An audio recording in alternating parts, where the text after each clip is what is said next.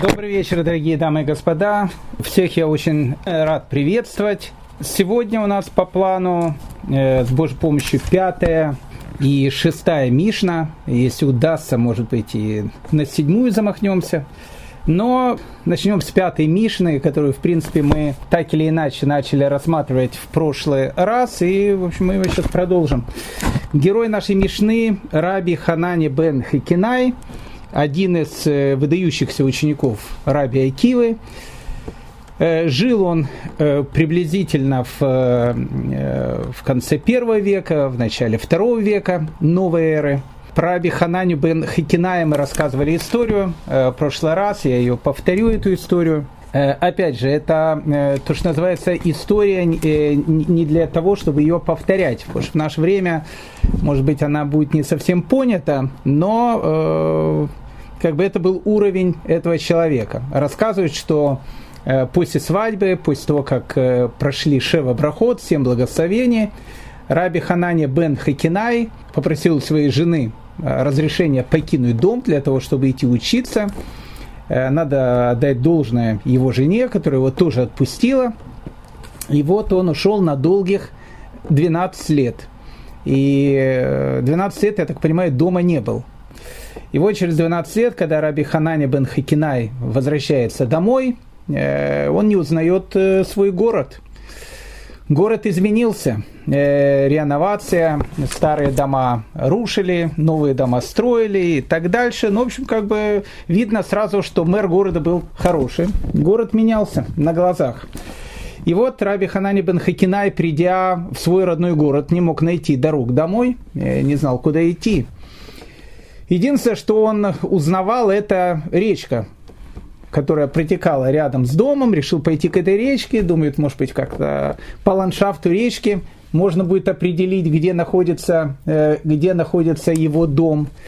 А, и э, Раб Ханан бен Хакинай подошел к речке и видит, идут молодые девушки. И одна из э, девушек говорит другой, дочь Ханани, давай быстро набирай воду, и, в общем, пошли домой. Он думает, о, дочь Ханани, это, наверное, моя дочка. Пошел за ней, и, в общем, она его привела домой. Так он встретил свою э, жену. Опять же, в наше время, может, это звучит э, немножко удивительно, э, может, немножко странно и так дальше, но когда мы говорим о э, уровне людей той эпохи, когда мы говорим об этих людях, то и жены были такие, ну и, соответственно, они были под стать своим мужьям. Поэтому жена Раби Ханания бен Хакиная была, в общем, я думаю, под стать его. Так вот, высказывание Раби Ханани бен Хакиная в пятой Мишне. Мы его сначала прочтем, потом, в общем, будем немножко его разбирать. Тот, кто бодрствует ночью, отправляется в дорогу в одиночку и освобождает свое сердце для безделья, подвергает себя опасности. Ну, ни много ни мало. Ну, скажем так, бодрствовать ночью и отправляться дорогу в одиночке это плохое занятие. Написано в э, Талмуде Иерусалимском. В трех ситуациях сатан обвиняет человека. Мы сейчас объясним, что имеется в виду. Когда он идет один по дороге, когда он сидит один в, тем, в темном доме, и когда плывет по морю, так как сатан обвиняет момент опасности. То есть, когда Сатан обвиняет человека, мы когда-то уже об этом говорили, э, сейчас еще повторим, ну и э, будем рассматривать, тоже говорит Раби Хананя, Бен Хакинай. Сатан обвиняет человека в действительно в момент опасности, когда он подвергает свою жизнь опасности. Вот человек едет по дороге со скоростью 250 км в час – Э, едет так себе спокойненько э, и уверен, что у него все нормально будет. И колес будет нормально, ничего не спустит, и тормоза работают хорошо. И а наверху там начинают э, смотреть личные дела этого товарища. Говорит, ничего себе, там человек рассчитывает на явное чудо, рассчитывает, что он будет везде защищен. Может быть, он прав, может быть, он большой такой праведник. Давайте, говорит, посмотрим его картотеку. Достают из бумажных ящиков такую картотеку товарища. И кто достает? Достает сатан, ангел-обвинитель. начинает смотреть, говорит, у, как вот тут у Рабиновича все плохо, и тут сделал плохо, и там сделал плохо, а что, говорит, мы его должны защищать минуту опасности? Может быть, пускай вот как едет, так и едет. Тормоза как э, не работали, ну, не будем делать чудо, пускай таки не работают. Поэтому э, с еврейской точки зрения человеку запрещено подвергать свою жизнь опасности. В данной ситуации тут написано в Иерусалимском Талмуде три примера. Первый пример, когда человек идет один по дороге, э, это опасно. Э, в первую очередь речь идет о том, что он идет по дороге, скорее всего, ночью, и это опасно вдвойне оно может быть опасно как из-за э, э, каких-то чисто материальных э, объяснений, так и чисто из мистических объяснений. Я, конечно, могу вас напугать сейчас, ночами, ночью спать не будете, но как бы из песни сов не, не выбросишь. Что касается материального объяснения, ну как, ну идет человек один э, по дороге э, в каком-то э, районе, где живут, э, скажем так, э, люди, которые голосовали в большей части за Байдена в Нью-Йорке. Ну, конечно, ему э, и по голове могут дать, и, и, и все что угодно с ним произойти может. Ну как бы ночью идет, полиции нету, сам гуляет и так дальше. Так что, с одной стороны, есть такое понятие листим, всякие бандиты, разбойники и так дальше, в общем, подвергают себе опасности. Но есть и второе объяснение. Второе объяснение более мистическое. Э, написано, что человек, который идет э, один по дороге, особенно там в таких местах, где э, там люди не живут, написано, что он может подвергнуться нападению неких таких э, мистических сил, которые э, по-нашенски называются мазиким, по, по-ненашенски называются различные виды барабашек и так дальше. Это тоже как бы не самое лучшее. То же самое, когда он находится, спит один в, в темном доме. Э, это, кстати, Аллаха. Э, человеку одному в темном доме спать не рекомендуется. Опять же спрашивается, из-за чего? Ну и из-за того же. Так, а сейчас люди спрашивают, ну а если мы там одни в доме, так, э, так что теперь э, при полном свете спать, чтобы не было темноты? Но я в данной ситуации скажу, что в наше время есть некая э, облегчающая такая вещь, которая заключается в том, что ну, вы не найдете темный дом, о котором тут написано. Потому что любой темный дом, в котором, э, в котором вы ночуете, даже если у вас закрыты плотно шторы, все равно, э, несмотря на коронавирус, на улице горят огни, на улице есть свет фар, на улице есть свет ближайших домов и так дальше. То есть вы не найдете, если вы только не бедуин, э, который нас сейчас слушает, и не живете в пустыне Негев, там, может быть, вы действительно найдете такую темную шалаш, и я бы вам не, не советовал в таком темном шалаше спать. А вот э, любой дом, так или иначе, он как бы в нем есть свет. Но если э, человек закрывает свой дом так, как какими-то электронными трисами и так дальше, что полная темнота, и он один в доме, лучше включить э, небольшой светильничек. Хотя, с другой стороны, опять же, не хочу уходить в эту тематику, кстати, опять же, в продолжении этой темы, э, точно так же есть закон, э, по которому, если человек, допустим, молится вечернюю молитву Марив, э, и он остается один в синагоге, и рядом с ним находится его товарищ, то он не должен этого товарища как бы уходить сам и оставлять своего товарища одного. То есть он должен его подождать, чтобы вместе с ним дойти до дому. Обычно синагоги, они находились далеко от дома, где, где жили люди, людям опять нужно было пройти какое-то расстояние, и поэтому, чтобы он не шел один, э, с ним должен был идти кто-то. Но, с другой стороны, великий Рамбам, Раби Маше бен Маймон, в принципе, сказал о том, что мазиким нету. Ну, как бы так сказал, вот этих всех сущностей, говорит, нет. Это не значит, что Рамбам, э, скорее всего, имел в виду, что их никогда не было. То есть имеется в виду, что, скорее всего, в его время, а в наш так тем более, он говорит, Мазиким уже нету. Есть такая известная история, древняя, такая же древняя, как э, постановление Рамбама, о том, что в, во сне Рамбаму явились э, всякие эти сущности, плачут и говорят, как же нас нету, если мы есть. Вот мы, вот мы как тут, э, прямо перед тобой. А ты говоришь, говоришь, нас э, нету. Он сказал, если я скажу, что нету, то вас нету. И написано, что они растворились. То есть слова праведника, они, в общем, как бы, они играют очень-очень большую роль. Как бы там ни было, э, поэтому э, тут так, то, то же самое написано, тот, кто бодрствует ночью. Ночью, кстати, бодрствовать – это одно из проявлений дурного начала человека, ецерара.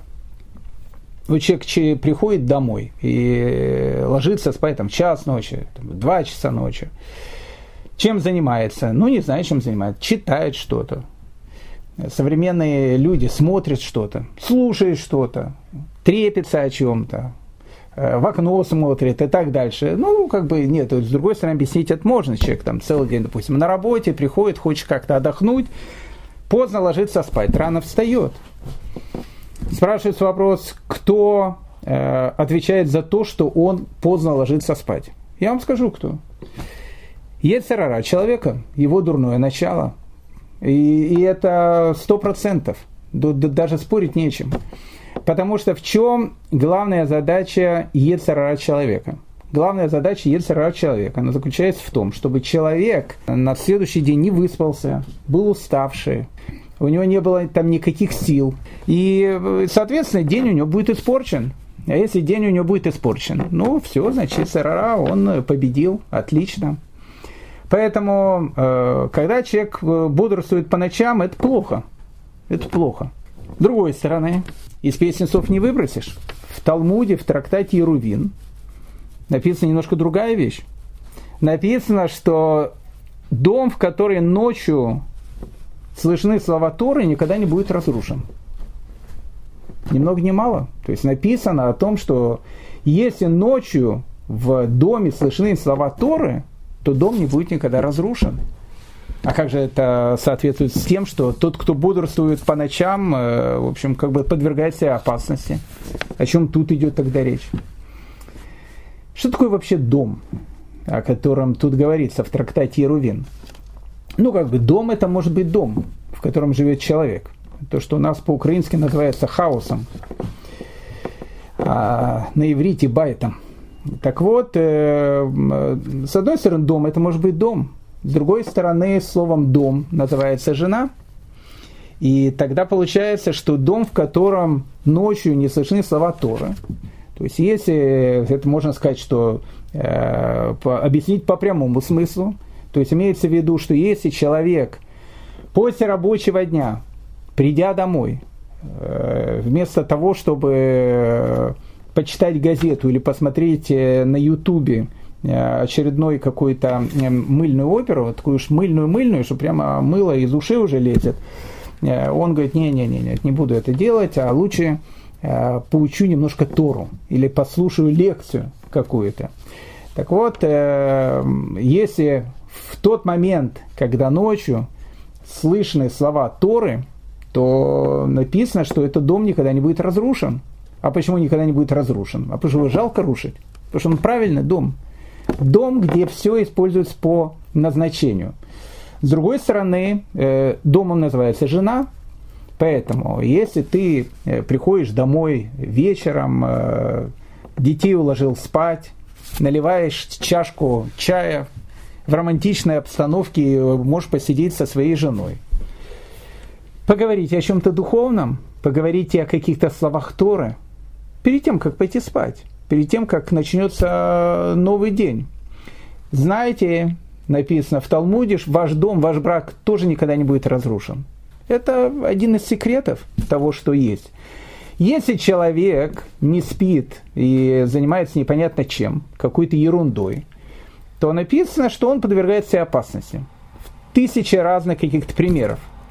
Но если человек сидит и наполняет вечером или ночью, даже позже лег спать, но наполняет свой дом какой-то духовностью, то он может, может быть уверен, что дом его будет стоять долгие-долгие годы. Хотя, опять же, и в этом есть определенная какая-то грань, потому что есть известные истории, э, которые говорят о том, что Хофицхайм, когда э, у, него, у него была большая ишива в Радине, он обычно заходил в бейт мидраш поздно ночью, и если видел там каких-то э, студентов, которые учатся, он их гнал домой, говорил о том, что это неправильно. Завтра, говорит, на утром э, молитву проспите, учиться будете хуже, идите спать. То есть э, во всем есть определенная какая-то грань. Поэтому, еще раз, тот, кто бодрствует ночью, отправляется в дорогу в одиночку. Это что значит отправляется в дорогу в одиночку? Это, это э, как у нас называется на э, церковно-славянском языке, и, искать ссорец на, э, в общем, э, до определенной части своего тела. То есть искать проблемы, э, по-русски переводится, искать проблемы на, свои, на свою голову. О, вот это вот так вот правильный перевод. То есть э, э, тот, кто отправляется в дорогу в одиночку. Ну, то есть бывают разные экстремалы, у которых, э, которые, ну, как бы и, и ночью поздно ложатся, и го, проблемы на свою голову ищут. То туда поехал, то сюда поехал, то туда пошел, куда не надо было бы идти. Как говорил известный каббалист э, Раф Матроскин, говорит, в такую говорит, погоду Э, свои э, по дорогам не ходят, свои дома сидят, лучше дома посидеть. Поэтому тот, кто, в общем, э, бодрствует по ночам, тот, кто ищет на свою голову приключения, подвергает свою жизнь опасности. Это правда. Подвергает свою жизнь опасности. И, будет за это, и, и, и за это будет отвечать.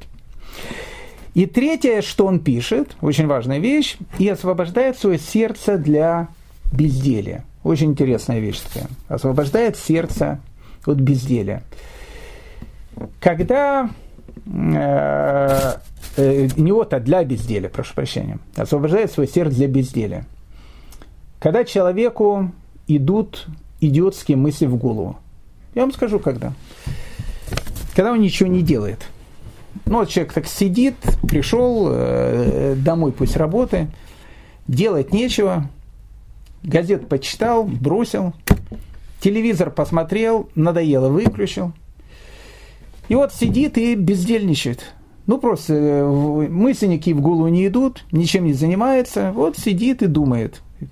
Поверьте, в пустую голову всегда зайдет что-то дурацкое. Ну, хорошее навряд ли в пустую голову зайдет. В пустую голову обычно идут плохие, какие-то дурацкие мысли. Говорят наши мудрецы о том, что когда Всевышний сказал первому человеку Адаму проклятие о том, что он в поте лица э, будет трудиться и жить, на самом деле это не совсем проклятие, это благословение.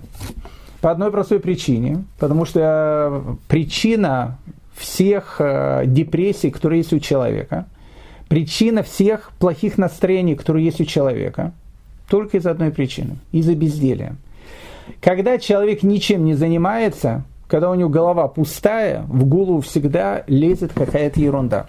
И это, это стопроцентно проверенная истина, о которой говорю не я, говорит Раби Ханани бен Хакинай, так и говорит, что освобождает свое сердце для безделия, когда он бездельничает и вот просто сидит, плюет в потолок, то, что называется, ну да, это, в общем, как бы проблема. В Талмуде написано, э, дается некий пример, история про некого, некого человека, который делал шедухи сватовство между животными. Ну, э, по-нашенски называется, э, скрещивал разных животных. У него там всякие быки были, коровы. Ну, в общем, там занимался тем, что у него, в общем, был приплод у скота. Ну, скажем так, этим занимался. Не селекция, селекция запрещена, а вот, ну, вот такими вот вещами.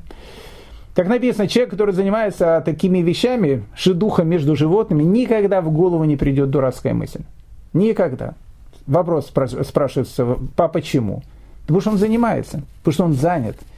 Когда человек чем-то занят, поверьте мне, никогда у человека не будет ни депрессии, ни плохого настроения, ничего. Поэтому чем человек должен заниматься? Надо заниматься Торой, надо заниматься какими-то духовными вещами. Человек говорит, а я не хочу заниматься сейчас духовными вещами. Ну, не хочешь заниматься духовными вещами, ну, иди дрова поколи. Ну, не знаю, там. Работать иди побольше. Ну, когда человек работает, когда человек занят, в голову не идут дурные мысли. Это, кстати, относится не только к э, там, нерелигиозным людям, которые там Торой не занимаются, а, а бывает, э, сидит студент в Ешиве, и тоже называется, то, что называется, э, ворон читает, которые Ильягу Анави э, приносили на источник Керит, э, там мясо считает ворон. Одна ворон прилетела к Ильякне, вторая, третья, пятая и так далее. Ну, ворон считает, вот просто так сидит. Так что ему в голову дурные мысли не пойдут? Пойдут. По одной простой причине, потому что тот, кто освобождает свое сердце для безделия, то есть когда человек ничего не делает, когда человек просто бездельничает, ничего хорошего от этого не, не выйдет. Поэтому Самое правильное, если у тебя свободное время, займись какими-то духовными постижениями, открытиями какими-то, поучи Тору, послушай лекцию. Не хочешь? Ну иди работай тогда.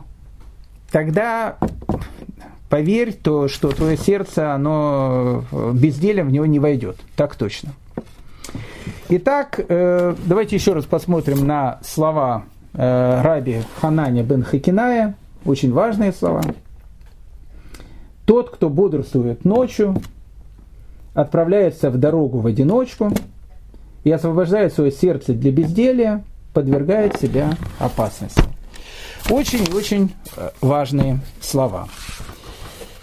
А мы с вами благополучно переходим э, с Божьей помощью к э, нашей шестой Мишне. И герой э, нашей шестой Мишны – это Рав Нехуния бен Акана, или бен Кана, Акана, да, Рав Нехуния бен Акана. Нехуния бен Акана был одним из близких учеников Э, Рабан Яханан бен Закая. И он входит в еврейскую традицию как э, э, очень серьезный знаток тайного учения, очень серьезный знаток, то, что у нас сейчас называется кабалой, кабалы. Есть несколько очень таинственных книг, э, которые есть у нас, э, которые приписаны Э, Перу Раби Нехуни бен Акана, то, что он их написал, эти книги, каббалистические книги. Прожил он очень-очень длинную жизнь. Его ближайшим учеником был Раф Ишмаэль бен Илиша, известный такой великий тоже человек, это был его ученик. Э, Раби Акива, который был младше его, видимо, намного, скорее всего, Рафнехуня бен Акана – он живет в первом веке, наверное, в начале второго века он живет. И Раби Акива у него спросил когда-то, как заслужить такую долгую жизнь. Э, в Талмуде, кстати, часто это встречаются вещи. Тот, кто живет долгую очень жизнь, к нему часто подходит и задают этот вопрос. Как заслужить долгую жизнь? И Рабнахуня Бенакана сказал э, э, Раби Акиве, что никогда в жизни я не принимал даров, то есть никогда не брал никаких взяток, щедро, щедро раздавал сдаку и никогда не мстил обидчикам. Это очень важная вещь, и Рава, он продолжает в Талмуде и говорит, что тот, кто прощает обиды, такому человеку прощаются все его грехи. Это такой человек, как Раф Нехуня бен Акана, э, еще раз, великий ученик Э, Раван Йоханан бен Закая, один из старших э, друзей, не знаю, учителей или друзей Раби Акивы. Его высказывание, шестая Мишна. Сказал Раби Нехуня бен Акана, со всякого, кто возлагает на себя бремя Торы, снимает бремя властей и бремя труда. А на всякого, кто сбрасывает с себя бремя Торы, возлагает бремя властей и бремя труда. Это очень важные э, слова, которые тут написаны. Что значит, ну, во-первых, слово «бремя», которое тут приводится на русский язык, э, на иврите это э, слово обозначается «оль». Оль – это не совсем бремя, это ермо. Ермо – это, ну, в общем, ермо – это то, что одевают на животное. Когда животное, то, что называется, пашет поле. И вот на него вот надевают вот это ермо. Так вот, когда у человека есть то, что называется оль шамаем, оль тара, то есть э, ярмо небес, ярмо Торы. Что это значит вообще ярмо? Почему, почему, такой, почему такой образ ярма? Э, тут есть несколько объяснений. Точно так же, как животное, которое пашет поле, у него есть вот это вот ярмо, и человек его не на тракторе Беларусь, а просто вот идет такой бык с таким ермом, э, и он, в общем, на нем с плугом пашет поле. Так бык, написано, идет прямо туда, куда направляет его человек. Благодаря этому ерму человек может делать так, что животное будет идти право, прямо и не будет поворачивать направо или налево, куда, в общем, глаза глядят. Она будет идти только прямой дорогой. Точно так же и человек. Если у него есть Оль Шамаем, или если у него Оль Тара, если, если у него ярмо Торы, или если у него есть ярмо небес, то что, то, что опять же называется, это человек, который идет действительно по прямой дороге. То есть он знает, как он должен жить, прожить свою жизнь, он знает, э, что он должен делать. Как только он сворачивает либо вправо, либо влево, написано, что ярмо у него уже плохо работает. Значит, это ярмо нужно подчинить. Так вот, э, это первая причина, почему тут есть такой образ, как ярмо. Вторая причина ярма написано о том, что как бы животное, э, которое пашет под ярмом, она исполняет волю своего хозяина. То есть там нет ничего личного. Бык, может быть, э, с большим удовольствием лежал бы или сидел бы в стойле и жевал бы травку. Или там, не знаю, цветочки покушивал или на небо смотрел, если э, романтический бык какой-то. Но что делает бык? Бык пашет, идет в поле и пашет. Почему? Потому что он исполняет волю своего хозяина. Точно так же и человек, который приходит в эту жизнь. Э, если он всю жизнь потратит на то, что будет сидеть в Макдональдсе и, в общем, то, что называется, плевать в потолок, э, и непонятно на что тратит свою жизнь, то это значит, что как бы ярмо он потерял, то есть он, он сейчас стал беспризорный бык, дикий бык. А бык, который вырос в доме, ну что, он ну, придет в лес, его там волки сожрут. Ну а что, он же домашний бык. Это же не какой-то буйвол, который там против львов пойдет. Поэтому э, сбрасывать себе ярмо можно. Почему? Потому что у человека есть свобода выбора. Но вопрос, нужно ли? Поэтому тут так и написано. Со всякого, кто возлагает на себя бремя Торы, снимает бремя власти и бремя труда. Что это значит? Это значит, что если человек полностью посвящает себя изучению Торы, с него снимает бремя власти и бремя труда. Рамбам пишет о том, что человек, который э, изучает Тору, и такие люди, они всегда были, и такие, без таких людей и еврейский народ не может существовать, и земля не может крутиться. То есть это, в принципе, ради чего был и создан мир. Я не говорю, что каждый э, должен 24 часа и в сутки идти заниматься Торой. Есть те, которые на это способны. И они идут, это делают. И это люди, которые тратят всю свою жизнь на постижение огромных духовных истин. Это люди, благодаря которым, опять же, мир существует.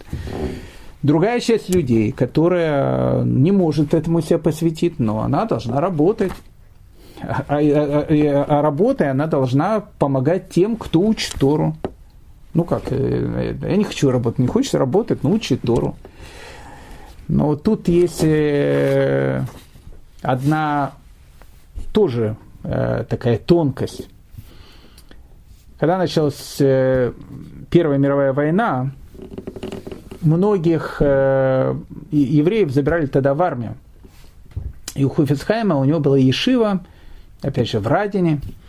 И к нему пришли часть его ишеботников, его учеников, и, и попросили у Хофицхайма, у своего равина, чтобы он им дал благословение, чтобы их не забрали в армию, но чтобы они как-то, не знаю, повезло им, чтобы не забрали в армию. Царская армия, это не то, что была война. В царской армии человек ничего не мог соблюдать. Это, это было самое страшное. То, что тебя убьют, это полбеды. А то, что ты можешь там перестать быть евреем, это самая большая беда, которая была в царской армии. Ну и Хофицхайм тогда им сказать, дети мои, со всякого, кто возлагает на себя бремя Торы, снимает бремя власти. То есть те, которые вот э, возлагают на себя бремя Торы, учатся постоянно, с них снимает бремя власти.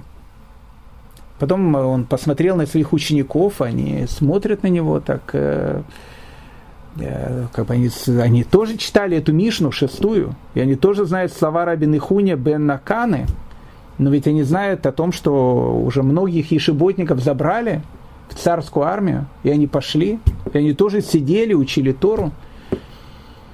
И Ховсхайм помолчал буквально пару секунд, а потом добавил – он говорит, я, конечно, слышу ваш вопрос.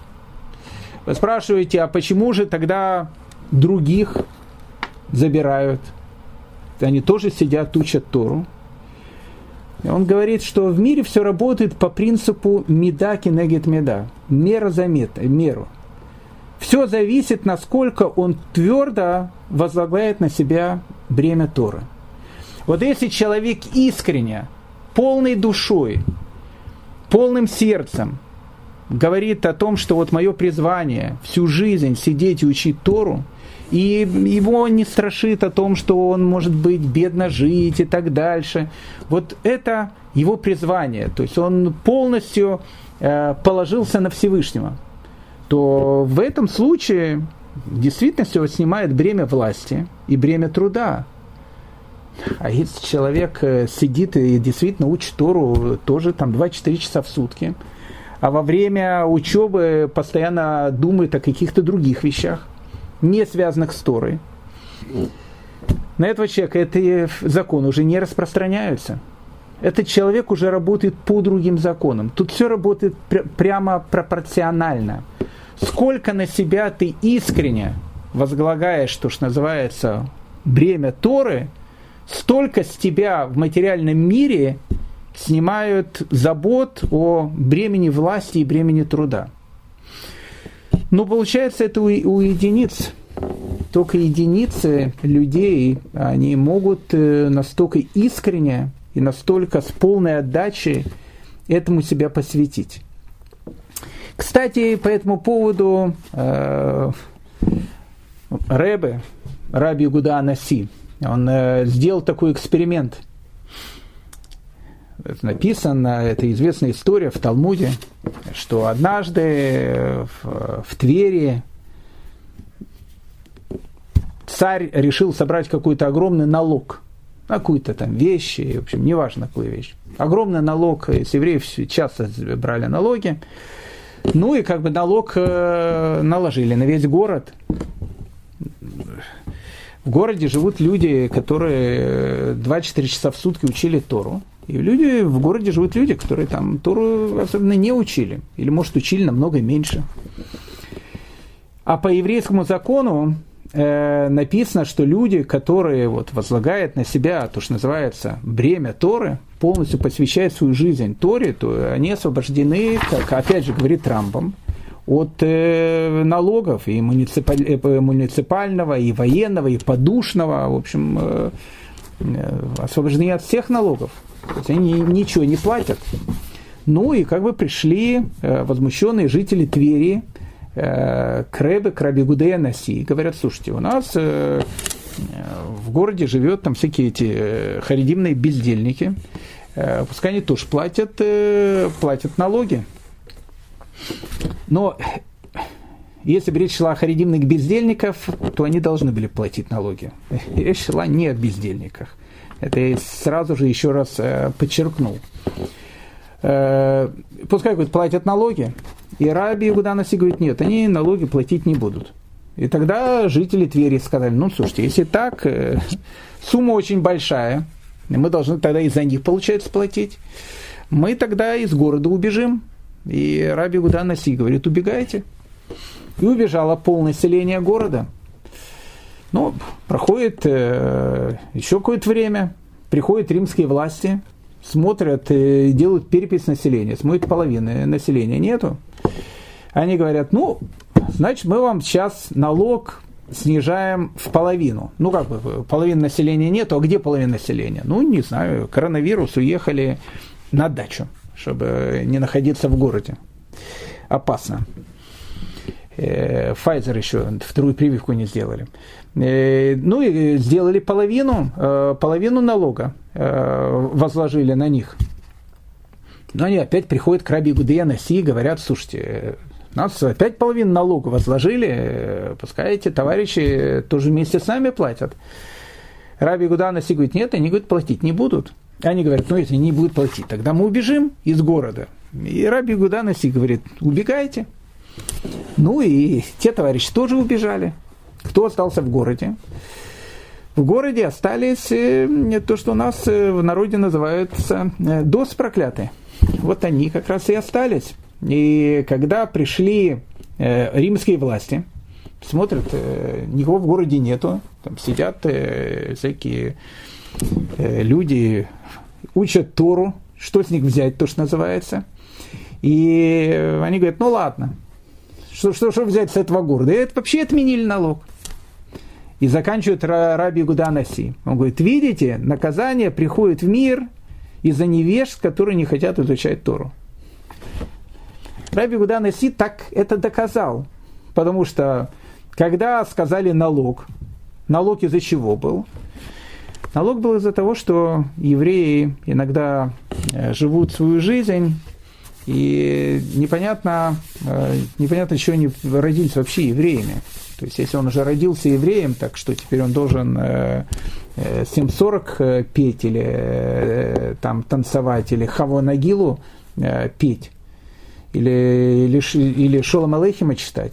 Ну, так родился бы англичанином или русским, или украинцем, или эскимосом, да кем угодно. Ну, у эскимосов, может, нет своей классики, но у других есть классика. Тоже народная одежда, народные обычаи. Ну, а почему же ты евреем родился? Если ты евреем родился, значит, у тебя есть какая-то задача в этой жизни. Если у тебя есть эта задача в этой жизни, ты ее должен выполнять. И насколько больше времени ты, ты тратишь на духовность, вот главная мысль этой Мишны – настолько меньше у тебя будет работа в этой жизни. А как это будет происходить? Не знаю как. Премию получишь, там, не знаю, там, начальник тебя повысит.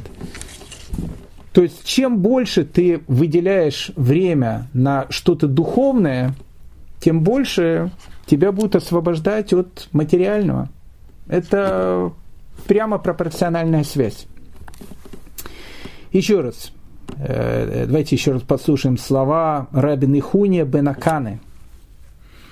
«Со всякого, кто возлагает на себя бремя Торы, снимает бремя властей и бремя труда». Еще раз, речь идет исключительно о человеке, который это делает от э, открытого сердца, то, что называется, с открытой душой. И э, и тогда с него действительно это снимает. А на всякого, кто сбрасывает себе бремя Торы, а если человек, он э, говорит, ну, слушайте, а зачем мне всякой ерундой заниматься? Ну, прекрасно. Возлагает бремя власти и бремя труда. Но если ты не хочешь заниматься Торой, э, хочешь, чтобы твои в голову мысли какие-то дурацкие лезли, как э, сказал нам Рафханания бен Хакинай, ну, тогда будешь вкалывать на заводе много времени. Э, это слова Раби Ханани, э, Раби, э, Раби Нахуни бен Аканы, шестая Мишна, и мы сегодня рекордсмены с вами, мы переходим торжественно к седьмой Мишне, и с Божьей помощью мы ее сейчас тоже закончим. В седьмой Мишне мы встречаемся с Раби Халафтой Бендоса из Кфар Ханани.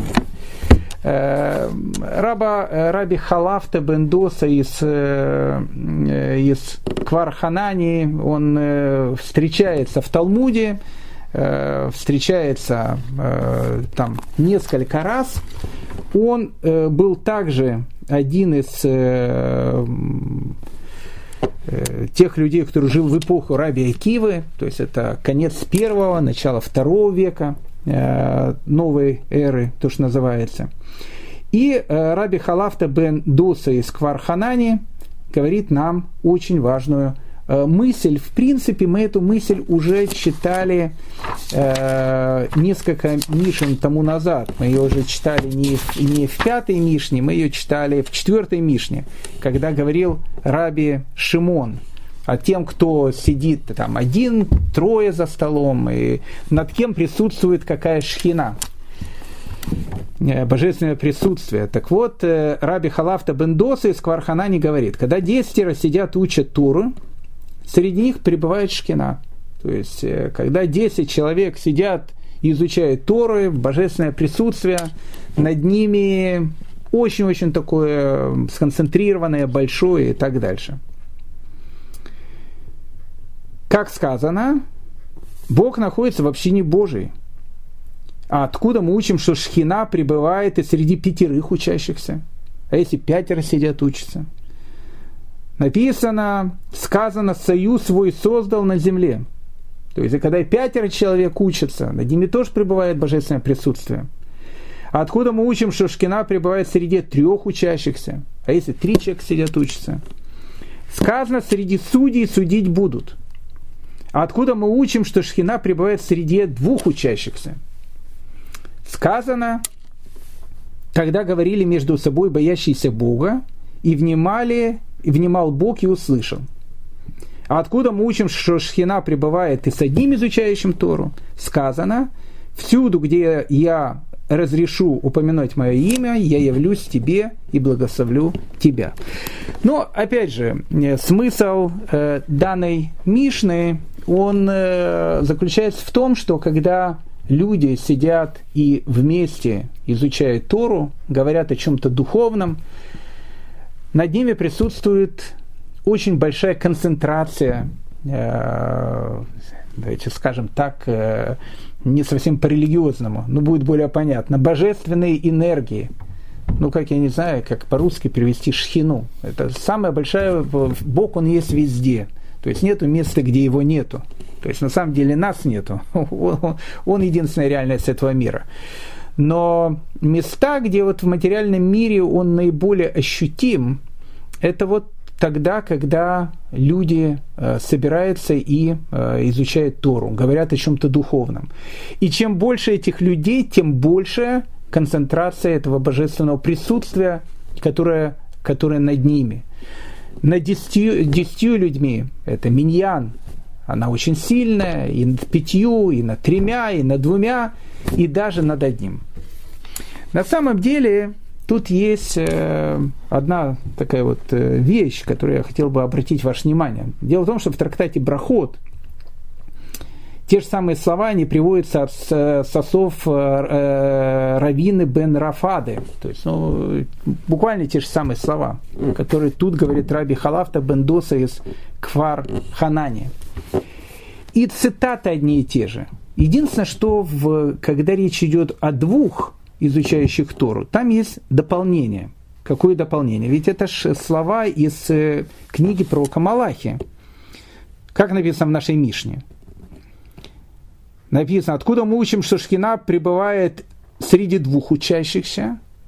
Сказано, тогда говорили между собой боящиеся Бога, и внимал Бог и услышал. Но это часть цитаты. А Талмуд, он приводит всю эту цитату до конца. Третья глава, 16 стих из, опять же, пророка Малахи. А она продолжает и говорит, и написана была памятная книга перед ним для боящихся Господа и для чтущих имя Его. Когда написано для, спрашивает Талмуд, что значит чтущие имя Его, и приводит очень интересный такой принцип – Э, который говорит о том, что если человек захотел что-то сделать и доброе, и хорошее, но не смог это выполнить по каким-то объективным причинам, ну, хотел сделать, хотел сделать добро, но, но не смог. Вот бабушка идет там э, по дороге, думает, надо перевести бабушку э, через дорогу. А тут у нее раз, э, не знаю, нога заболела. Но желание было. Так э, написано о том, что если у человека было желание, и он по объективной причине не сделал то, что он хотел сделать, ему засчитывается, как будто он это сделал. Но тут есть еще одна интересная вещь. Талмуд дальше задает вопрос, потому что там та же самая цитата. Тут написано, на десятируме присутствует шхина, над пятерыми, тремя, двумя, одним. Э, Талмуд говорит, слушайте, а зачем вот это все перечисление? Ну, скажи, над одним присутствует шхина. Вот человек сидит э, и изучает Тору вечером, ну вот, или утром, или когда это делает человек. Вот над ним и присутствует шхина. Так если над одним присутствует шхина, так над двумя тем более, и над пятью тем более, и над десятью тем более. Зачем вот это вот все перечисление? Зачем говорить, если написано над одним, что над двумя тоже присутствует? Это логично. Ну, как бы, если над одним присутствует, то над двумя тем более. И говорит Талмуд, потому что те, которые учат двое, они записываются в памятную книгу перед ним. Это же цитата из пророка Малахи, который опять же продолжает. И написано будет памятная книга перед ним. Это те, кто учат двое. Значит, те, кто учат двое, то, что они делают, будет записано в некую памятную книгу. Тут э, задает э, и очень такой известный хасидский цадик, его звали Равцви Лемелых из Динова. Он задает вопрос. Он говорит, секундочку, а что любое действие человека, которое он делает в этом мире, оно не записывается? Любое действие человека, которое он делает в этом мире, что Всевышний его не фиксирует, что он фиксирует, именно включает на запись э, именно тогда, когда двое сидят, а когда человек один и так дальше, что это все не записывается – и кто может диктовать Всевышнему, когда ему это записывать или не записывать? Записываются абсолютно все. Что же это за памятная книга, которая будет перед ним? О которой тут говорится, когда учат двое. И говорит Рав Цви Элемелах из Динова. Когда человек изучает Тору сам, все, что он изучает, оно как бы остается с ним. Да, действительно, человек, он становится духовно богаче, и он становится, он выполняет свою главную миссию в этом мире. И это прекрасно, это очень хорошо. Но эта Тора, она не передается никому другому. То есть она остается у него. А если человек, написано, учится двое, и ты рассказываешь что-то другому человеку, какие-то важные вещи, то все, что ты рассказываешь, оно будет записано в памятную книгу в памятную книгу кого? В памятную книгу человечества. Один человек узнал, второй человек узнал, третий человек узнал. И все добрые дела, каждое твое слово, которое ты э, говоришь другим людям, которое изменяет их жизнь, которое, которое меняет не только их, а может изменить и окружающих этих людей, его детей и так дальше, это все вот эта вот великая памятная книга, те действия, которые ты сделал. Поэтому каждый человек, который учит Тору самостоятельно, понятно, в небесную памятную книгу записывает все. Но в памятную книгу, когда ты изменяешь мир к лучшему, который есть вокруг тебя, чем большему количеству людей ты передашь какие-то важные слова, тем больше и этот мир э, будет выглядеть красивее, лучше, комфортнее, духовнее, тем меньше в нем будет всяких безобразий, типа коронавируса и других бедствий, которые сыпятся на голову человечества. Поэтому хочется пожелать, э, дорогие э, мои друзья, всем нам, о том, чтобы с Божьей помощью мы никогда себя не сбрасывали ни ярмо Торы, не расходовали свою жизнь впустую, занимаясь э, тем, что плюем в, потолок и так дальше, и чтобы всегда мы знали о том, что как только ты открываешь книжку, как только ты включаешь лекцию, как только ты начинаешь слушать какие-то слова духовности, над тобой уже присутствует вот это божественное присутствие, шхина. И дай Бог, чтобы Всевышний нам дал побольше здоровья, и чтобы у нас э, побольше было времени, чтобы эта шхина присутствовала над нами. Большое спасибо.